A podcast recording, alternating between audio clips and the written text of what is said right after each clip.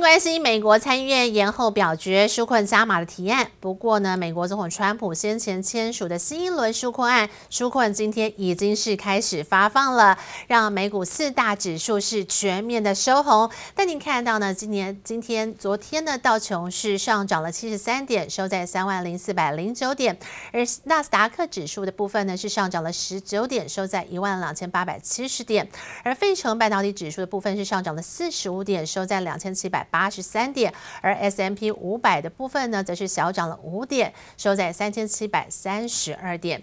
而在欧股的部分，继续带你来关心欧洲市场的消息。美国批准了牛津大学与阿斯特捷利康研发的新冠疫苗，让英国下议院也批准了与欧盟的脱欧协议，替市场带来了利多。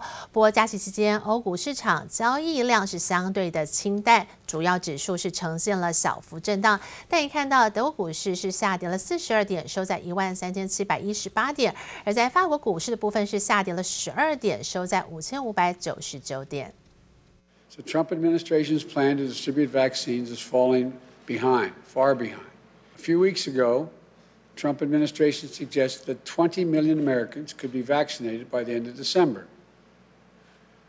With only a few days left in December, we've only vaccinated a few million so far. 美国总统当选人拜登批评川普政府施打新冠疫苗的进度太慢，各界都把摆脱疫情的希望放在疫苗身上，但疫苗可不是万灵丹。美国加州一名急诊室护士接种辉瑞的新冠疫苗八天之后确诊感染。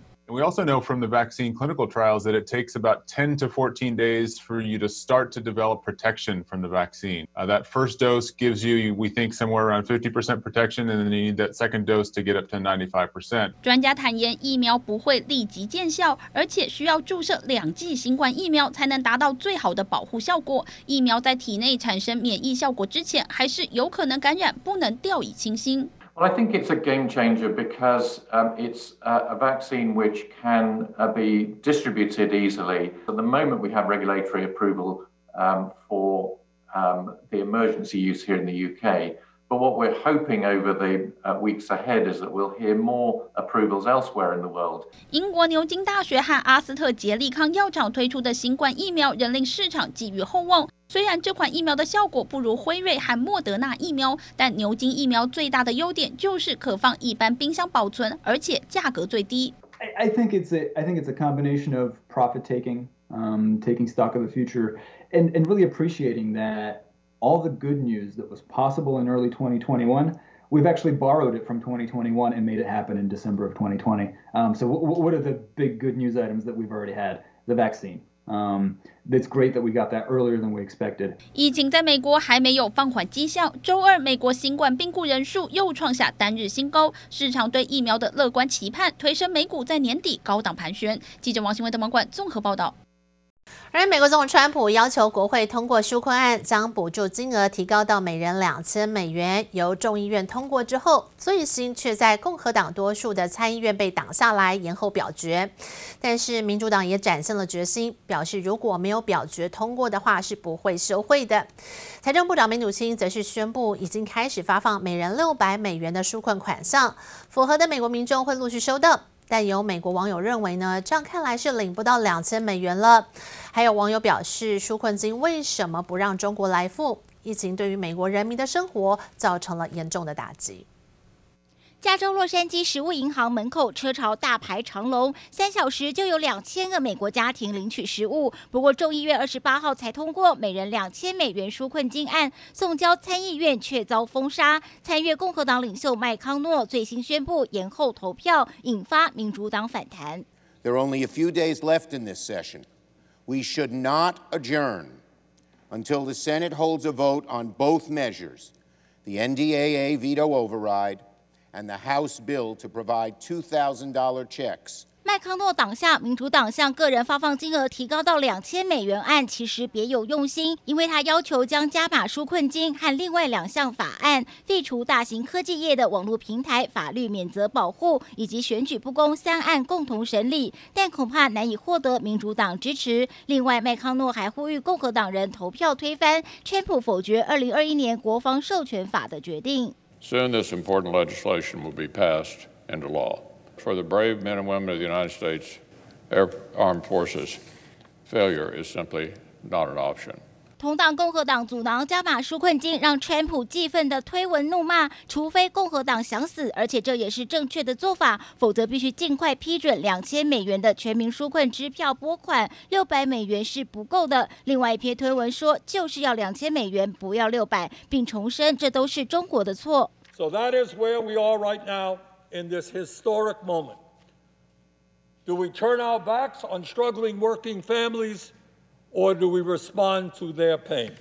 为安抚民众，财长梅努钦发推文表示，已经先开始发放每人六百美元纾困款项，最快二十九号当晚进入民众账户，并从周三起寄送支票。只要去年总收入不超过七点五万美元，成人和儿童都将收到。但美国网友质疑，现在寄给我们六百元，是不是因为根本拿不到两千美元？这一切都是两党权力游戏。也有网友说，纾困金为什么不让中国来付呢？加码纾困金再不敲定，美国民众无法安心。记者黄心如、黄义豪综合报道。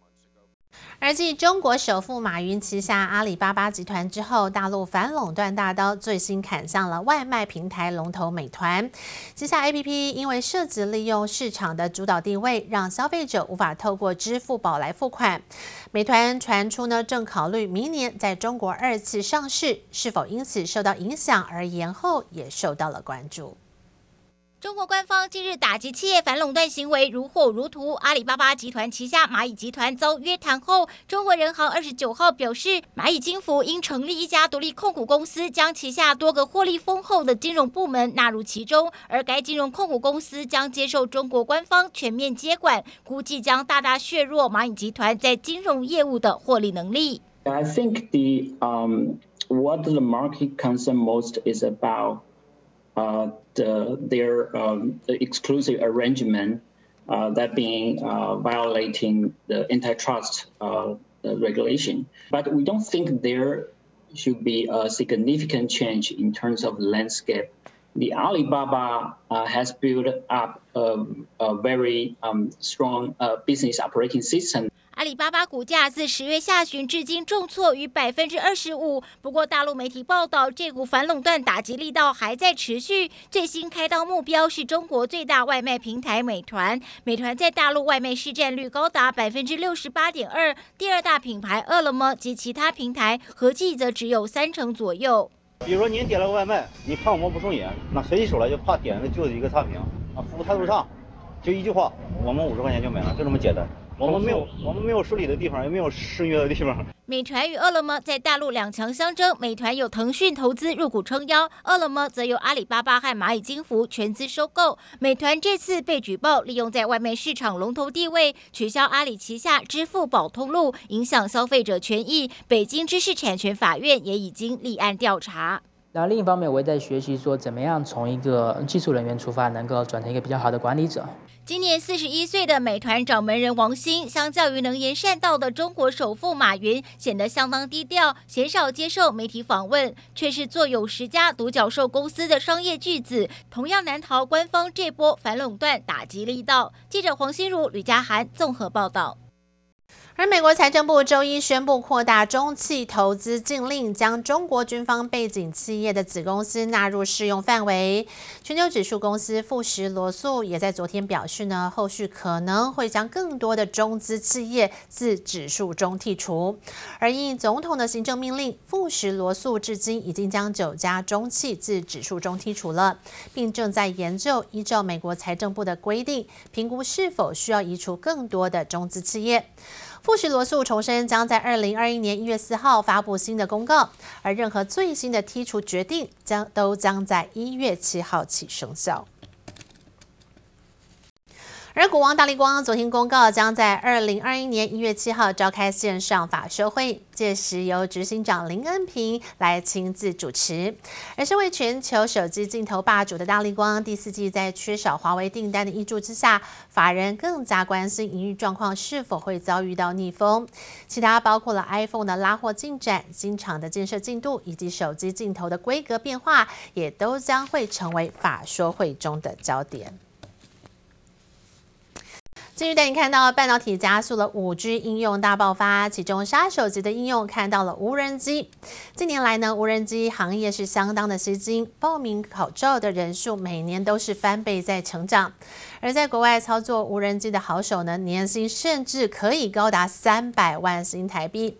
尤其是无人机的竞速赛事，也将成为世大运的一个项目，因此也带出了无人机的整体产业链开始蓬勃起来了。而台湾社会半导体与五 G 还有 AI 的技术成熟，将来有无限商机将会引爆。二零二一年高速五 G 应用无所不在，无人机也将飞出大商机。他们是把虚实跟现实把它结合在一起，然后这是我第一次体验，我觉得哇，非常的好玩。戴起 VR 眼镜，混合虚拟实境，操作起竞速无人机的感官体验前所未有，让这几位玩家们大呼真的很刺激。可能我要避那个障碍障碍的时候，会蛮有感觉的。就是我如果我我的障我如果太累个，那我可能障碍马上就会撞到了。传统的一个类比讯号的比赛，那呃原因需求就是因为要降低它的延迟性，那。那现在工研院开发的这套新技术呢，可以将这个延迟性降低。全球笼罩在可怕的疫情之下，台湾半导体却加速五 G 应用大爆发。无人机除了送包裹、救灾、农业等多种应用催生下，全球经济商机也悄悄展开。五 G 应用里面强调就是低延迟。那低延迟，你就会想说，你要远端的来操控一个什么东西，就飞机最快。这个新兴行业超吸金，在美国拥有设备、技术、证照，年薪可超过三百万。台湾也有人喊出两百万年薪，使得这两年报考证照民众翻倍成长，整体产业链也开始蓬勃了起来。大陆的确是跑得很快哦，但是在中美贸易战之后，其实台湾有很大的机会。那台湾在 ICT 这一块。非常的强啊，在世界上，无人机产业相关厂商除了人保，还有中华电信、雷虎等等，莫不积极投入场域验证以及五 G 等应用整合。中网是一个很大的机会，那专网的机会呢，就要跟各种不同的垂直应用整合。工研院无人机技术也成功验证了五 G 影音直播与商业应用，市调机构也预估全球竞技无人机市场规模，二零一九年超过四亿美元，到了二零二六年将以百分之二十一点一的复合成长率持续扩大。已经决定，二零二二年电竞无人机就会变成四大运的一个项目哦。啊，其实，在外国已经有很多比赛，台湾也有比赛。期待五 G 与 AI 结合的无人机将爆发下一个娱乐竞技商机，也为台湾的 ICT 产业带出另外一片天。记者朱月英、姚以哲新主采访报道。